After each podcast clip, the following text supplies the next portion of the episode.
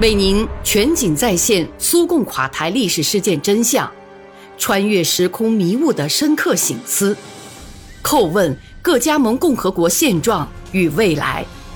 请听《大国悲剧：苏联解体的前因后果》。这些事件还有更深远的根源，存在一种说法。认为谢瓦尔德纳泽本可以在十月使格鲁吉亚紧张趋势缓和，直到今天，也很少有人知道这位苏共政治局委员会同那些杂牌军领袖们谈判了些什么。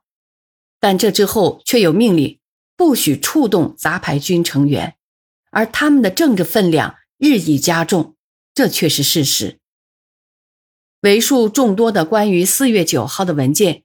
有意避而不谈当时在格鲁吉亚形成的社会政治形势，在改革的设计者之一谢瓦尔德纳泽领导期间，格鲁吉亚贪腐现象达到了不可思议的程度，一切都可以出卖，从官职到司法判决，甚至每个下级机关都按月有供金上交给上级机关。他们并不避讳公开谈论这种事，而且如果有人没有凑足这笔供金，还可以借给他钱以表同情。谢瓦德纳泽之后掌权的是帕吉阿什维里，一个诚实的正派的人，国际主义者。他决定同这种现象开展斗争，逮捕了一大批党和苏维埃工作人员，其中有谢瓦德纳泽的左右手，格鲁吉亚共产党中央负责组织工作的书记哈别伊什维利。这些人的供词。很值得玩味。共和国检察长巴拉巴泽在中央委员会大院内自己的汽车里开枪自杀了。库塔伊斯克市党委第一书记阿斯拉尼卡什维里在自己的办公室内也开枪自杀了。两个人都是谢瓦尔德纳泽提拔起来的干部和亲密战友。据南澳奥提州党委第一书记。格鲁吉亚党中央政治局候补委员切霍耶夫掌握的材料，案子越来越不简单。谢瓦尔德纳泽的名字已经相当公开的被人提起。形象一点说，再跨出一步，铐子里可能带上他的双手。而且在这个问题上，苏共中央已经管不了帕杰阿什维里。事实明摆着，如果他当时停下来。案子一刹车，他自己也就难逃戴上手铐的下场。不过，莫斯科也得以采取了一些措施，责令格鲁吉亚克格勃主席伊纳乌里退休，争取到了一个喘息的机会。取代他位置的是意志薄弱的官迷古姆巴里泽。格鲁吉亚党中央发生的事，戈尔巴乔夫当然是知道的。对他来说，失去谢瓦尔德纳泽不仅是失去指挥部的一个成员，一个他信得过的人物，而且还意味着大大损害改革方针的信誉。党内反戈尔巴乔夫的情绪日益强烈。一旦改革的主要设计师之一被关进大牢，他个人的命运又将怎样，实难预料。如上所说，一九八八年十一月，谢瓦尔德纳泽同人民阵线的领袖们。究竟谈了些什么？我们只能猜测，但事实终归是事实。他们无非是想要动摇格鲁吉亚的局势，赶走帕基阿什维里。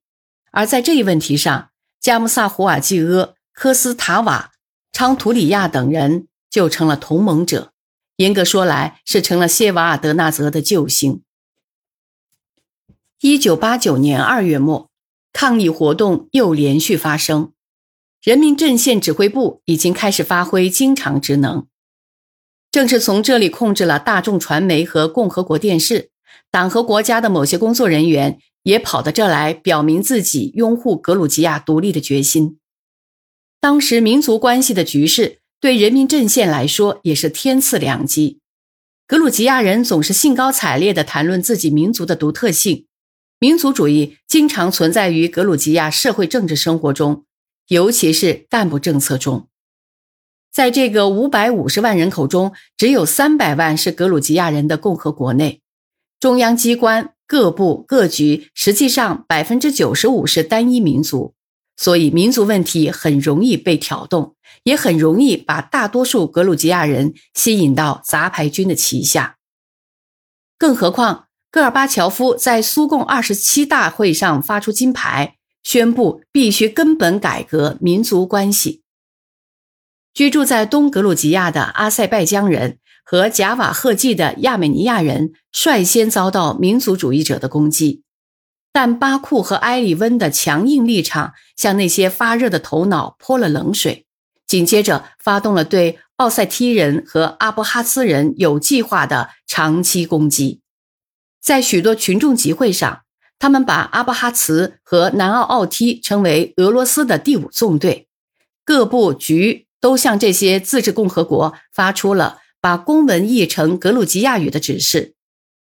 科万齐拉什维里教授的一篇文章说得更加露骨。实际上，既然建议所有非格鲁吉亚人绝育，格鲁吉亚教堂也为民族关系改革增添了一份贡献。他的首领伊里阿二世在自己呼吁中承诺，杀害格鲁吉亚人的格鲁吉亚人将遭诅咒。格鲁吉亚共产党中央在讨论局势时，更经常地提到了武装对抗的危险，需要采取非常措施。但莫斯科却仿佛被催眠了，只是一个劲儿地说要忍耐，要对话，放纵恣意妄为，使这些人得其所哉。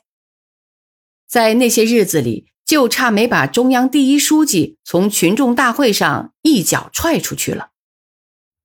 掀起下一轮群众运动的借口和造成格鲁吉亚局势紧张的原因，就是所谓的阿布哈茨问题。一九八九年三月十八日，共和国古达乌斯克区雷赫内村的三万阿布哈茨族人经批准集会，通过了致阿布哈茨公众的呼吁书，内称请求苏共中央、苏联最高苏维埃。苏联部长会议恢复阿巴哈茨苏维埃社会主义共和国一九二一年宣布成立时所具有的地位。通过这一决议的理由，正如呼吁书中所说，是阿布哈茨民族问题被逼进了死胡同，自治共和国土生土长的居民正处于民族大灾难的边缘，他们正在被强迫迁出。阿巴哈茨语言、阿巴哈茨文化和历史。共和国的民族国家地位，自古便有的地理名称，阿布哈茨文字，一切都在遭受迫害。沙文主义者撤销了阿布哈茨学校，用格鲁吉亚语言授课。改革民主化和公开性使民族关系中的禁区暴露无遗。带有民族主义情绪的分子利用这一时机，展开了更加积极的活动，比如。在迪比利斯和格鲁吉亚某些城市展开了公开的民族主义社会思想宣传，人们打出格鲁吉亚孟什维克的旗帜，要求把共和国内的非格鲁吉亚人格鲁吉亚化，在格鲁吉亚不应有任何非格鲁吉亚事务存在。杂牌军的领袖们巧妙地利用了阿布哈茨问题，煽起了民族主义之火。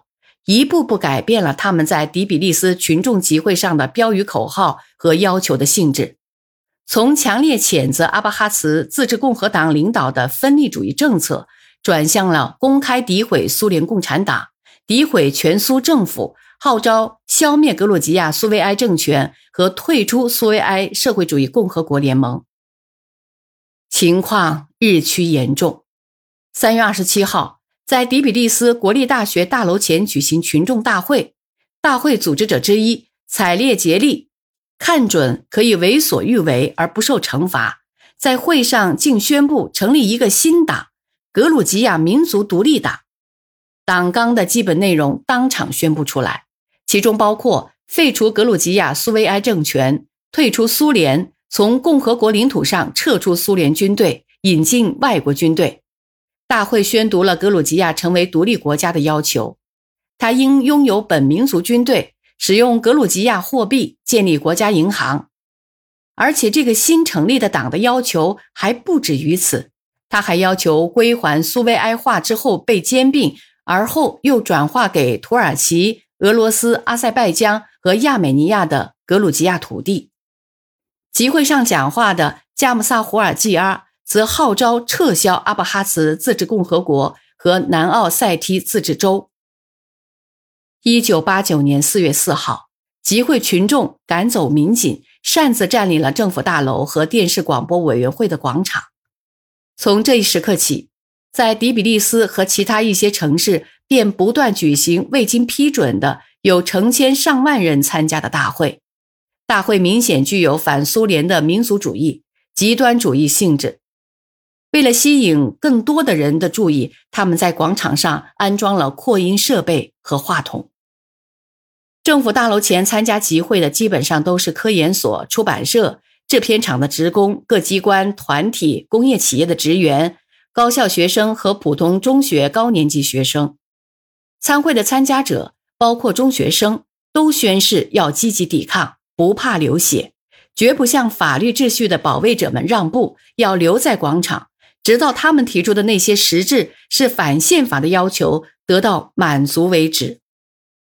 加姆萨胡尔基阿、科斯塔瓦、采列杰利。昌图里亚以及该党积极分子一个接一个向集会群众讲话，号召人民举行全国政治大罢工和绝食抗议，建立人民运动统一委员会和罢工委员会。他们鼓动群众不服从合法当权的政权机关，建立临时政府，在工业、交通企业、学校和机关组织纠察队。他们的目的是要组织一支青年队伍，控制公共交通。在群众集会地附近的街道构筑街垒，组织对法律秩序保卫者的积极抵抗，直到流血。这些政治活动家们煽动与会群众大搞民族迫害。先是四月九号，在苏湖米市对阿布哈茨人，后又对奥塞梯族人。大多数演讲者的讲话，除谈及阿布哈茨问题，主要的注意力都放在。必须采取实际可行的措施，对共和国党政机关施压，目的是推翻格鲁吉亚苏维埃政权，建立独立的格鲁吉亚共和国，脱离苏联。为了保证这些反宪法要求得以实现，加姆萨胡尔基阿、科斯塔瓦、采列杰利以及杂牌军的其他头头们，以格鲁吉亚人民的名义，向一些外国政府呼吁协作。请求他们给予相应的帮助，邀请联合国部队进驻格鲁吉亚共和国领土。从四月五号凌晨起，政府大楼和电视广播委员会大楼前的群众集会继续举行，人数达到约五六千人。四月五号晨近五时，集会结束。会后，约三十个年轻人宣布在政府大楼前绝食，直到格鲁吉亚成为独立的国家。随后几天，人数增加到了约一百五十人。群众大会的气氛越来越明显的具有反苏民族主义和极端主义性质。集会群众中间首次出现了杂牌军头头们事先准备好的反宪法的极端主义口号标语牌。在举行群众集会的地点，公共交通全部瘫痪。在苏胡米。格鲁吉亚大学生和中学生的罢课在继续，机务段的包车组没有上班，导致客运和货运列车有一段时间停止运行。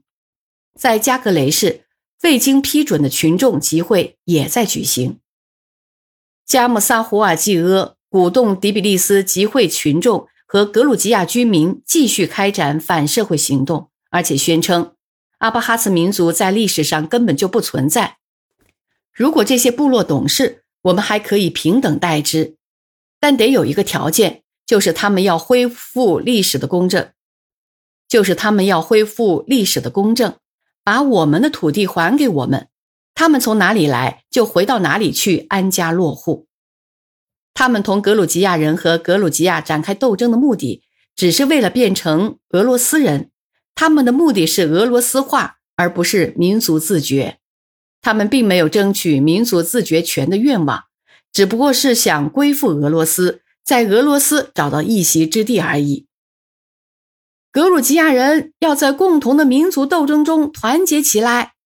迪比利斯开始的罢工是全国民族大罢工的开端。我们宣布，要同苏胡米和阿布哈茨罢工的格鲁吉亚人团结一致。那里的交通部门、学校、许多企业都在罢工，昨天和今天都在继续。迪比利斯也应该如此。我们号召格鲁吉亚人民参加到全国大罢工中来。杂牌军头头和活跃分子们试图让首都工人阶级倒向自己一方，为此向市里的工业企业派出了一批宣传员。由于杂牌军成员的努力。那些日子，科学生产联合公司和以基米特罗夫命名的航空生产公司的部分工人，国立第比利斯大学和工业学院以及其他学校的多数学生和教师附和了集会者。他们的代表有组织的来到政府大楼前的广场。四月六号，在政府大楼前的群众集会上，宣读了致美国总统、国会和北约成员国的呼吁书。请求帮助格鲁吉亚脱离苏联，把联合国的一次会议日期定为主权的格鲁吉亚日，把一九二一年二月二十五日宣布为俄罗斯布尔什维克势力占领格鲁吉亚日。格鲁吉亚领袖谢瓦尔德纳泽的手法，我们怎么会不熟悉呢？他又想投入北约怀抱，又想撤除俄罗斯军事基地，又想把美国部队请进来。可就是忘记了，他早已不是伟大国家的外交部长，却是促成苏联崩溃的主要黑手之一。现在，他成了一个四分五裂的国家的首脑。西方国家想要在地图上找到他，还真得费点力气才行。更何况，格鲁吉亚还要向俄罗斯借债度日。那一天，在群众大会上，采列杰列发表讲话。宣布成立中央罢工委员会，实际上是杂牌军的所有代表都参加了。当天下午，英雄广场聚集了约三四千人。傍晚，向共和国电视广播委员会大楼进发。示威游行人群要求电视广播委员会领导在电视上直播政府大楼广场的群众集会。四月六号，召开了中央局会议，通过决议，在当天。格鲁吉亚最高苏维埃会议上讨论形势问题，但是非常遗憾，帕杰阿什维里的讲话没有人支持，干脆就没有人发言。这也不难理解，政府大楼处于几千人大会包围中，会上公开提出要推翻现政权、脱离苏联、独立，向西方请求援助和支持。就在当天。中央委员会召集党和经济工作积极分子开会，谈话更为具体。形势具有爆炸性，中央委员会应该行动。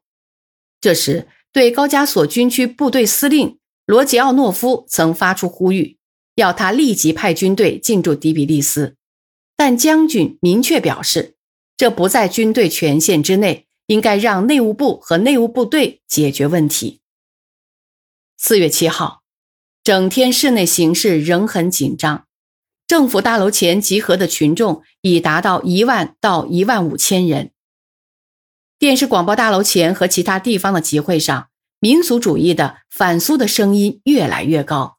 参加游行示威的中学生、知识分子、工人阶级代表和来自共和国其他地区的代表越来越多。鼓动工业企业集体参加罢工的宣传攻势加强了，造成了机床厂。航空工厂和车辆修理厂部分停工。四月七号，帕杰阿什维里的广播电视讲话在政府大楼广场直播。他表示愿意同杂牌军代表对话，并警告说，事件的进一步发展会造成灾难。但讲话没有取得良好效果。杂牌军头头们拒绝同政府谈判，号召不信任领导，宣称将代表自由的格鲁吉亚。只同克里姆林宫对话。采列杰利在群众大会的讲话中提出了当前的纲领：“亲爱的同胞们，我代表格鲁吉亚统一民族运动向你们讲话。你们每个人刚才都听到了格鲁吉亚共产党第一书记帕加什维里的讲话。